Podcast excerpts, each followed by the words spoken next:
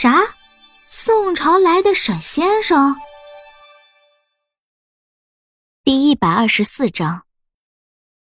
是的，姚志的父亲原本也就是当年追随在沈长坚身边的第二把手，也是他们这些人父辈当中的领导者，所以他们就自然而然的聚在了姚志的身边。周安妮点了点头，肯定了叶明川的说法。很好，他对于我们会有很大的助力。叶明川笑着拍了拍周安妮的肩膀，说。你能这么肯定，我也不确定是不是一定要找他当帮手。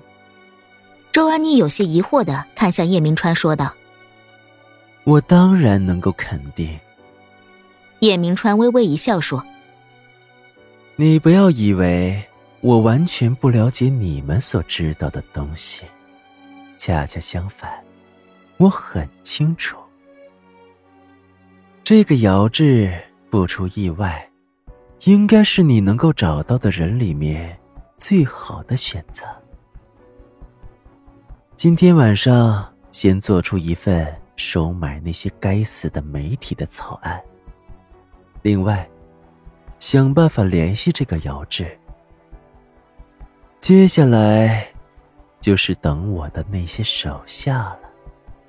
叶明川负手而立，望了一眼窗外极深的夜色，说道。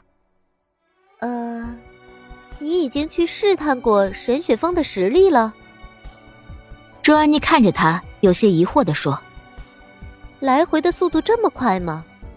而且我看你好像没有开车。”第一，不要用你的思维来理解我会做的事。第二，我已经成功试探过沈雪峰现在的实力，和以前一样强，不过。他没有什么进步，而我已经进步飞速。等到我们一切安排好之后，我就可以成功的将小兵从他的身边带走。和沈雪峰，再也别想将小兵留在身边。这个该死的混蛋！叶明川再次流露出了对于沈雪峰的怒意，在一旁操作电脑的周安妮心里却难免有些嫉妒。尽管眼前的男人即将和杨小兵所喜欢的沈雪峰展开激烈的争斗厮杀，可她还是真的太嫉妒了。为什么杨小兵可以得到那么多人的爱？高贵英俊的沈雪峰，还有当时他们班里有不少暗恋杨小兵的其他男生，甚至还包括了站在他面前的这个怪人，而他。什么都没有，明明自己并不比杨小兵差。感慨之际，周安妮也十分清楚一件事：自己愤怒是没有用的，因为杨小兵现在已经得到了很多东西，很多他想要的，现在却属于杨小兵的东西。那么应该怎么做呢？毫无疑问的是，对于他来说，就只有一种办法：去抢。只要他能够把那些东西给抢过来，杨小兵就什么都不是了。他也会一无所有了。来换鞋。杨小兵和沈雪峰一前一后的走进了房子内，率先进屋并且换好鞋子的沈妈妈已经是笑意盎然的坐在了主桌面前，望着他们几个人。而坐在他身旁的沈长坑已经换上了睡衣，温和慈祥的笑容间也依稀能够看得出他坐镇办公室时的强势以及不容置疑。叔叔好。杨小兵还是非常规矩的向沈长坑表达了自己的尊敬，甚至还略微的弯了一下腰。哎，小兵啊，你太客气了，不介意我这么叫你吧？饭菜都已经做好了，雪峰，你也一起坐下吃。沈长坑当然能够看得出杨小兵有一点怕自己。说实话，很多人都怕自己，自己企业里的人，以及在外面的生意合作伙伴等等。甚至还有不少年纪比他大上不少的前辈，都会因为沈氏今时今日的规模和所掌握的雄厚资本畏惧他们。这一切，沈长坑都可以理解。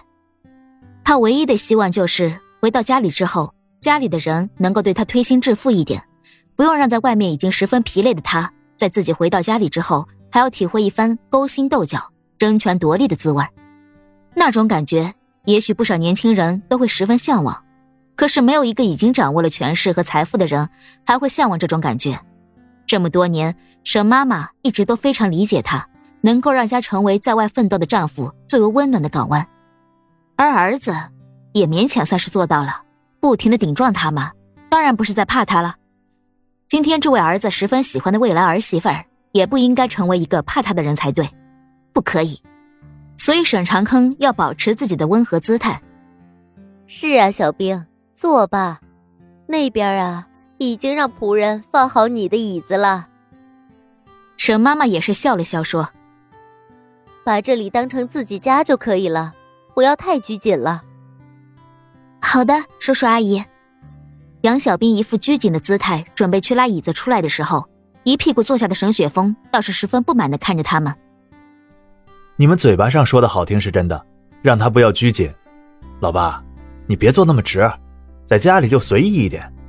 你坐的好像在公司里开会一样，谁不怕你啊？好吧，好吧。沈长坑也是习惯了被他这么硬着怼，无奈的改变了一下自己的坐姿。沈妈妈看着自己在公司里没有一个人敢说她不是的丈夫，被儿子说的一脸无奈的样子，忍不住捂嘴偷笑。雪峰。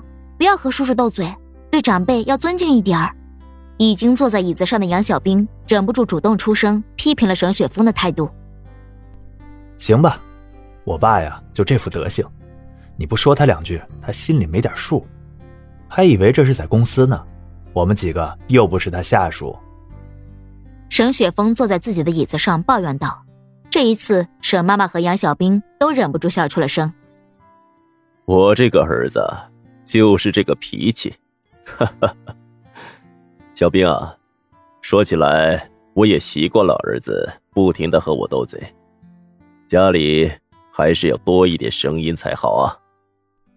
沈长坑喝了一口汤，笑眯眯的打量了一下坐在他面前的杨小兵，不错，确实还不错，长相称不上有那种明星级别的漂亮，但也可以说是清秀温婉，不会太损他们沈家未来的基因。刚刚沈爸爸也听先进屋的沈妈妈介绍了一下，学历也非常不错，后代的脑子也不会太差。至于唯一的问题，可能就是刚刚沈妈妈十分隐晦的向他表达的杨小兵的家境问题。本集播讲完了，喜欢就订阅分享哦。